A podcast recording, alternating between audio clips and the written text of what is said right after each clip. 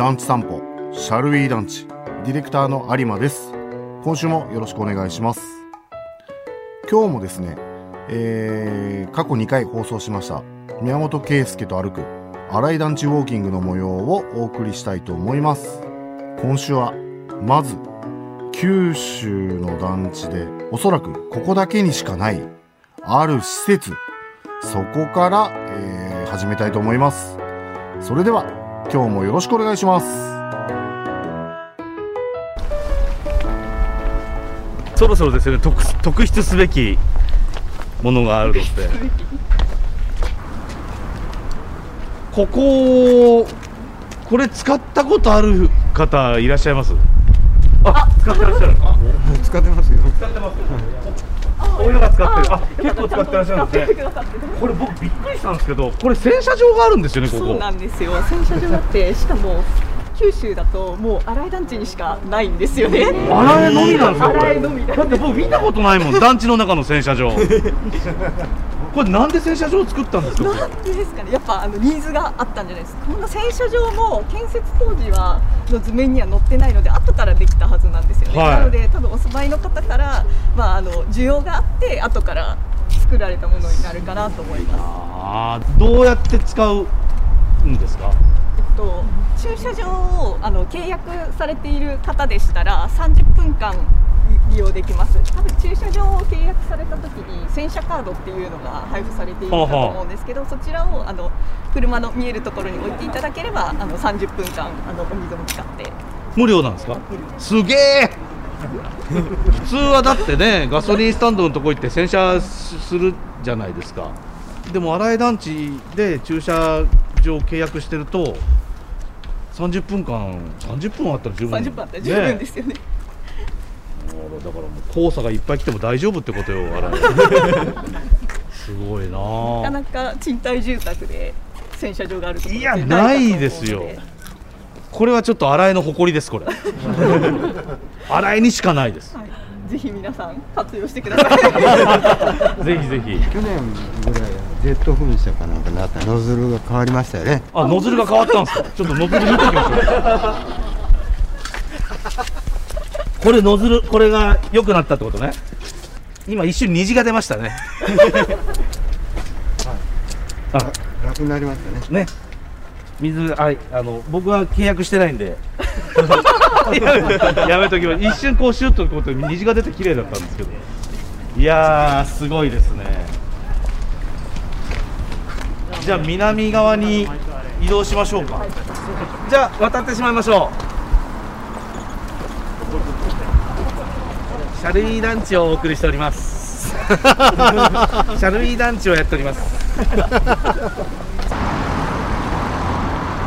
ああいいよな南側もいいね最高だな南側はいいですよねあの北側は新しい塗装になりましたけどこうちょっと懐かしい感じの見た目がまだ残ってるんであの銃刀番号のタイルとか最高に好きですね 41ねこれあの国道202号っていうのが僕ら目の前にありますけど私ももう52になるんであれなんですけど昔は国道202号って今の明治通りを202号って言いよったんですよね。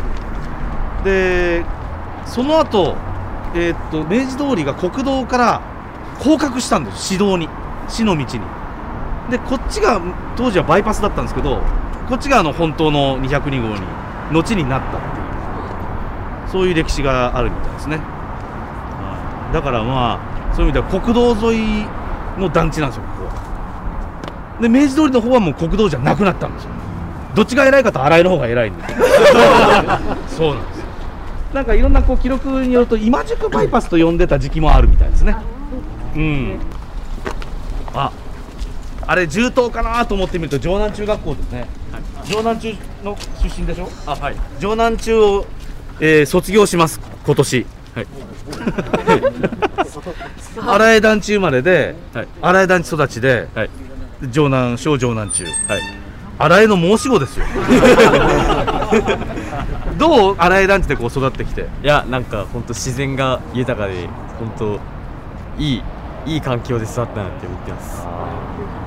どういうところが楽しいですか？あれっていややっぱり自分の家の近くにその遊べる憩いの場とかあそういうのがあったりあとはそのあの家同士の感覚があまりないのでああ。のそこでコミュニケーションが人とのコミュニケーションなるほどね。やっぱ人と人との距離が近いっていうのが団地の良さですよねそれこそお祭りがあったりもそうですけどそれそれ以外の普段の生活でも割とご近所の方と行き来が団地はありますよねきっとね。ここはあのーさっき1号棟から7号棟まで見てぐるっと回ってきて国道202号を渡って今南側の方に来ましたけど銃刀番号の付け方あの並びが新井団地の特徴がありますよね。そうですね。要は国道202号に一番近いところから123って増えていくんですね。だから北側の方は北に向かって数が増えていく。で南側の方は国道から離れていけば行くほど南に向かって、えー、41、42、43というふうに銃刀が増えていくって。いうこれやっぱり先ほども小野さんから話ありましたけどこの202号っていう道路が軸になって新井団地は設計されてるっていうことの表れなんでしょうね。と思いますね。この202号の軸を大事にしてあの設計や銃刀の配置をしているので番号の付け方もそうなったんじゃないかな。となるほど。だ僕多分ねよその人が来ても分かりやすいんじゃないかなって気がするんですよ。一番幹線道路に近いところがあのその、えー10の位の一番若い銃刀ででそこから北に向かって銃刀の番号増えていく南に向かって増えていくって話になると初めて来た人が例えば43号棟どこかなと思うと41があるんでこの奥だなってもうあの国道から見て分かる。すごくあの合理的な銃刀番号の付け方だったんじゃないかなっていう気がします。あの他の団地行くと分かんないんですよ、どういうふうに銃刀番号が増えていくのかって、割と分かりにくい団地が多くて、そういう意味ではめっちゃ分かりやすいあの団地です、ここは。どうしようかな、あそこまで城南のととこまで行こうかなと思ったんですけど、ちょっとこれ、ショートしましょうか。はいあそこ太閤道っていうのが通ってるの皆さんご存知でしょう？あ、みそのさん太閤道。知らなかったです。あの太閤っていうのはあの太閤秀吉の太閤ですよね。あはい。でその新井団地の一番南端のところを七熊川が流れてて七熊川の向こう側に通ってる道。要は豊臣秀吉が作った道なんですよ。で豊臣秀吉ってちょっと歴史のお勉強ですけど朝鮮出兵するためにあの呼子の先のところ手前のところに名古屋城っていうお城を作ったじゃないですかあの名古屋城に全国の名だたる武将がどんどん行くわけですよね。でそのための道路が必要だったんです。で当然唐津の方に行くのは唐津街道っていうのがあったんであの街中を通った道があったんだけどもういろんな軍事物資と兵隊さんがどんどん通っていくから街邪魔できないと。それからあの国葬地帯でもあったんで田んぼも邪魔できないと。だったら新しく軍事道路を作るしかないっていうんでここ通したんです。だからもう豊臣秀吉もそうだし淀殿も確か行ったからだからもうだ伊達政宗とかもういろんな大スターがそこ通ってるんですよね。でそその後新井団地できてるんですよ。すごいとこなんですよこれ。KBC ラジオがお届けするポッドキャスト第3弾。福岡吉本一のプロレスマニアザ・ローリングモンキーの武蔵がお届けするコク深い10分一本勝負の音声バトル。プロレス人生相談ローリングクレードル。毎週水曜日夕方5時頃ゴング。聞いてくださる皆さん愛してます。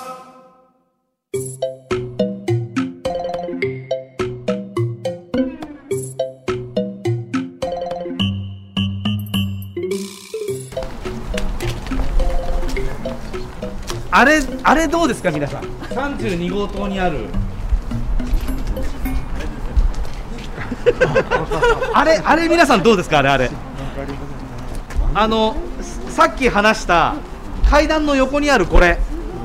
これはゴミですよ。ダストシュート。上の人がゴミ出し行くのに面倒くさいから 上からストーンと落としたためのものね。あの32号棟の壁のところについてる似たようなやつがあるじゃないですか。あれあれ何ですかねあれ。あれ不思議なのはある銃刀とない銃刀があるんですよ。例えばこの32もあるでしょ？でこれ41はあるんですよ。横に。ついてるでしょなんか。でもっと言うとあの50の並びもどれか一つ確かあったと思うし北側の銃刀にもいくつかこれがついてるんです。よ穴開いてるんですよ横に、ダストシュートにしては壁についてるから誰も落とせないでしょ。しかも穴開いてるから途中からゴミぴょっと出ちゃうし。で全部の銃刀にあるわけじゃないし。あれ何なのかというとですね大野さん答えは？あ実はここに焼却炉があってそこの焼却炉の煙突。そうなんです最初団地で出たゴミ燃やせるものは燃やしてたんですよ。で各銃刀じゃなくていくつかの銃刀にあたり一つ焼却炉を作って燃やしてたんですって。でこれもその後使われなくなるんですよね。そうなんですよね。煙がかなり 大変だったとあのねいうことで、煙たかったんですって。で洗濯干すでしょ？いろんな方がで焼却炉でゴミ燃すと、まあ、煙たいだけじゃなくて匂いもついちゃうしなんならすすもついちゃうんであの結局使わなくなったっていうことらしいんだけどでもこれも一番最初はできるだけ団地って急に大勢の人が住み始めるところなんで当然ゴミもたくさん出たに違いないんですよ。そうするとそのゴミできるだけ団地の中で処理できるものは処理しちゃいましょうよっていう発想が最初はあったんだと思います。だけど やってみたらまあその後例えばいろんなものを燃やすと化学物質とかも出てしまうのでまああのちゃんとあの集中的に行政があのゴミ処理した方が衛生的だしそっちの方が経済的でもありますよねっていうこともあってなくなるんです。でも最初は頑張って作ってみたのよ。できるだけ団地の周りの人の住環境を壊さないように団地で出たゴミは全部団地でなんとかしましょうと。いう発想でこれが作られたっていうところが僕は講談の当時素晴らしいところだったなと思います。でしかもダメだったらすぐやめるっていうところが。これ僕は人生にとっても大切なことだと思ってチャレンジはした方がよくてチャレンジしてダメだったらすぐやめたらいい。それをこの煙突は僕に教えてくれてると思ってる。んですよ素敵な煙突です。あとこの煙突が素敵な理由がもう一つありましてちょっと向こう北側の方からこの煙突見てほしいんですよ。こっからわかるかな？これちょっとこの煙突の上見てくださいこれ。なんか書いてあるんです。いろんないくつか煙突あるんですけど煙突の上にマークが書いてあるのってこれだけなんですよ。32号棟の煙突だけなんです。マークとよ下に書いてある文字 UDC って書いてありますけど今日あの UR の皆さんがたくさんあの UR のカラーのシャツを着て今日皆さんをご案内してるんですけど同じ色だけど若干マークが違うんですね。と書いてある文字が違うんです。今 UR です。でもあそこに書いてあるのは UDC です。あれは何でしょうか？これはですね名前が変わったんですね。都市基盤整備公団1999年から2004年までの間ちょっとの割と短いんですよ、ね。都市基盤整備公団って言ってた時期はすごく短くてだからあのマークがついてるところって割と少ないんです全国探しても。めちゃくちゃ貴重なんですこれ。マニアにとっては。 Urban Development Corporation ですかね。あその通りです。UDC ですね。でちなみに今の UR は、えー、と Urban Renaissance Agency ですね。そうです。はい、もともと日本住宅公団という公団が最初ででその後住宅都市整備公団っていう公団にいろいろ変わって都市基盤整備公団になって今 UR、えー都市再生機構っていう組織に変わってるんですけどそれぞれのマークがあるんですよ。それぞれのマークはでもなぜかこの UDC から UR に変わるときはあんまり変えてないんですよ。多分疲れちゃったのかなって。新しくデザインし直すのが。これあのこのマーク小さいですけど。ああこのマークちょっと比べてくださいこれほとんど変わってないです。色が変わってない。であの人がこう空に向かって手を広げたようなあのデザインも変わってないです。一つだけ変わってます。なんかお花がついてるんです。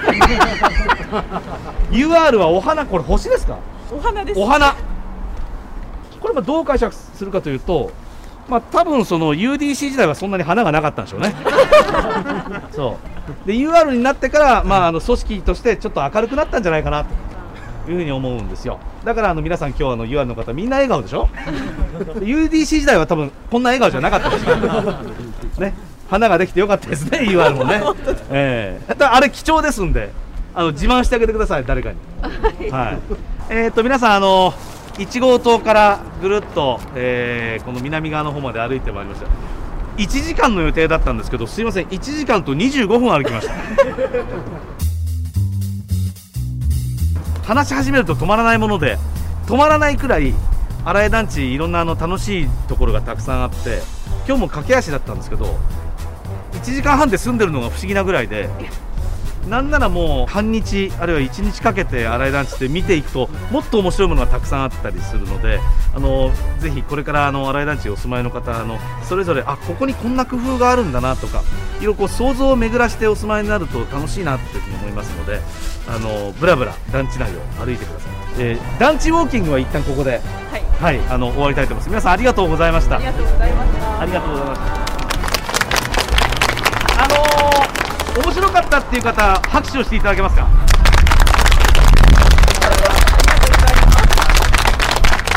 そうでもなかったって方、拍手していただいていいですか？いない。ありがとうございました。